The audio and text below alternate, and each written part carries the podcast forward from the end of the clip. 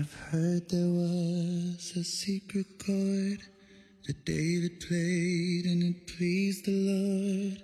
But you don't really care for music, do you? Well, it goes like this the fourth, the fifth, the minor fall, the major lift, the baffled king composing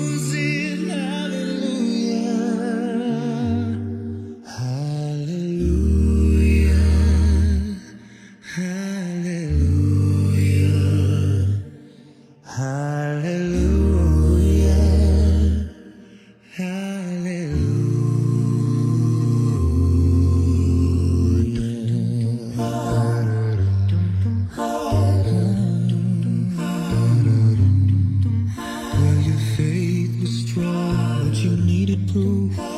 You saw her building on the roof, her beauty in the moonlight.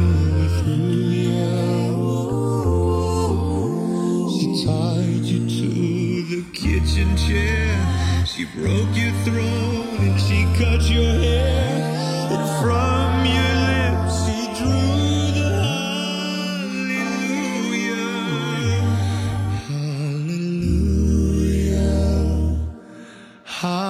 Hallelujah.